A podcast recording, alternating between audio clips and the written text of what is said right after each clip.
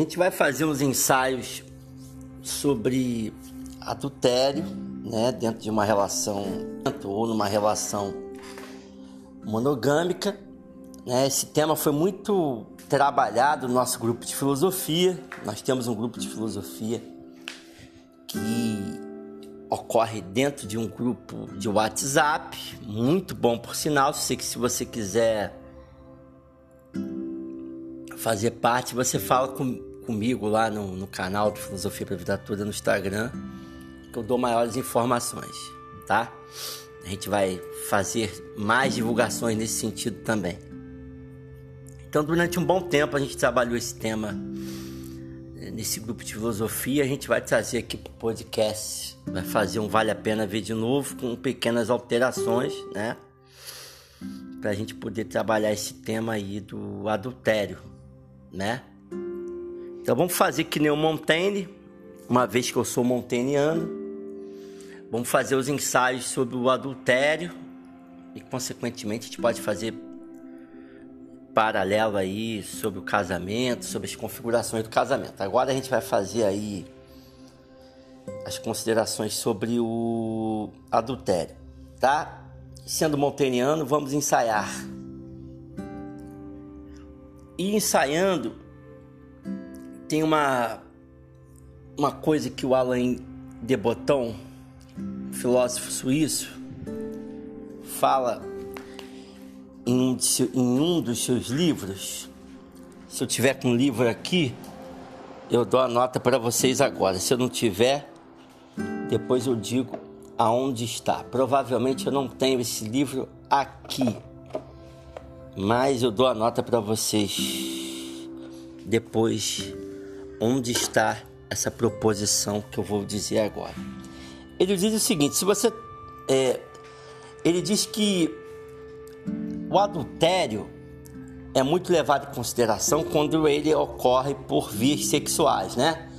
Você tem uma parceira ou você tem um parceiro e você descobre que esse parceiro tem um amante ou tem uma amante é, e, tem uma vida a dois, né? Ou não, ou então descobriu que o parceiro deu uma escapulida, ou a parceira deu uma escapulida com o mecânico, enfim. E tudo isso causa um um estresse enorme na, na relação e, e é o que se chama de traição sexual, né? Se for sexual, já vai trazer uma dor de cabeça. Se for sexual e sentimental, piorou, né?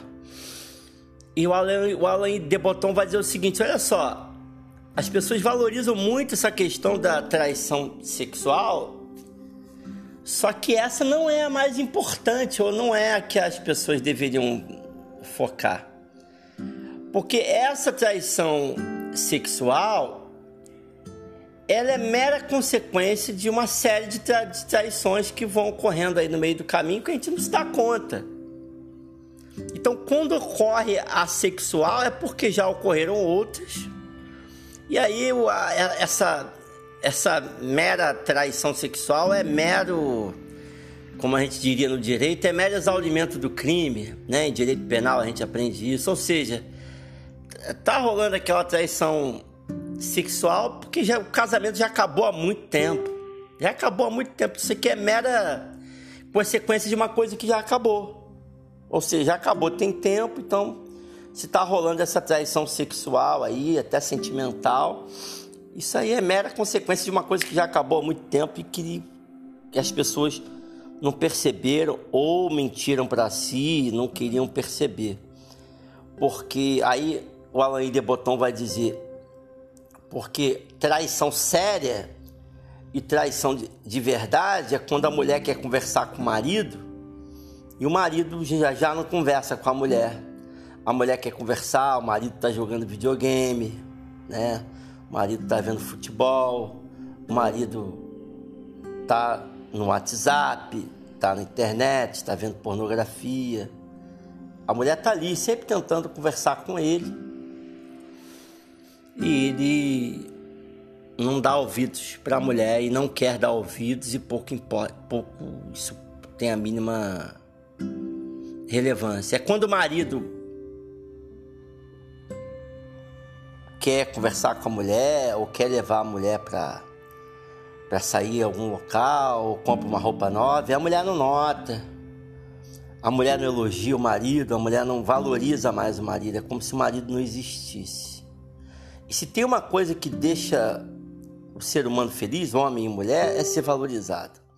A mulher não valoriza um homem, não diz que ele é importante, não diz que o que ele faz é legal. E o cara é mais um dentro de casa, a mulher também não liga muito para ele. Né? A mulher quer ir pro salão, quer ir pro shopping, quer ir pra manicure, quer fazer a vida dela, quer seguir as coisas dela, e o marido é só mais um cara dentro de casa que tá ali largado. Então um não, não tem mais prazer em conversar com o outro, não tem mais diálogo, o homem não se importa com a mulher, é como se ela não existisse. E a mulher também não se importa com o marido, é como se ele não existisse. E às vezes, em alguns casos, ambos têm seus respectivos amantes e já ocorrem as traições, sejam de cunho sexual ou de cunho sentimental, né? E dá muito trabalho, dá muita uma dureza desgraçada para se divorciar, né? Ainda mais no Brasil, ainda mais se tiver partilha de bens, se tiver filhos. Aquele que vos fala agora é um advogado tá? Só para situar vocês. Então é um trabalho, né? É um trabalho divorciar, né? Ainda mais se for da igreja, aí que complicou, porque todo mundo na igreja vai ficar sabendo, ou na maçonaria. Pô, o fulano separou da esposa, o que está acontecendo, né? Por tanto tempo aqui, se for um, um homem respeitado, ou se for lá da, do grupo espírita, né? O cara tem um cargo elevado aqui, tá se separando da mulher, né? Nossa, tanto tempo junto. Ah, fulano, ô fulana, pô, você tá tanto tempo com, com fulano, cinco filhos, 40 anos de casado, vai separar agora, pô, vai valer a pena, vai separar pra quê, né? Então, mas na verdade, o que Alain de Botton queria dizer é que a traição, ela não só ela já ocorreu tem muito tempo, como ela já vem ocorrendo e se perdurando no tempo. Então, quando ocorre a traição sexual, é uma traição meramente mera consequência de outras traições que já tinham ocorrido há muito tempo, que já vinham ocorrendo há muito tempo. E a maior delas é quando o marido e a mulher deixam de conversar. Eles não têm mais prazer na conversa, não tem mais filia. E quando a filia, que é a amizade entre marido e mulher, o Nietzsche uma vez falou que a amizade entre homem e mulher é uma filia que acaba se transmudando em eros e acaba se tornando em algo meio que sugêneres, que não tem explicação.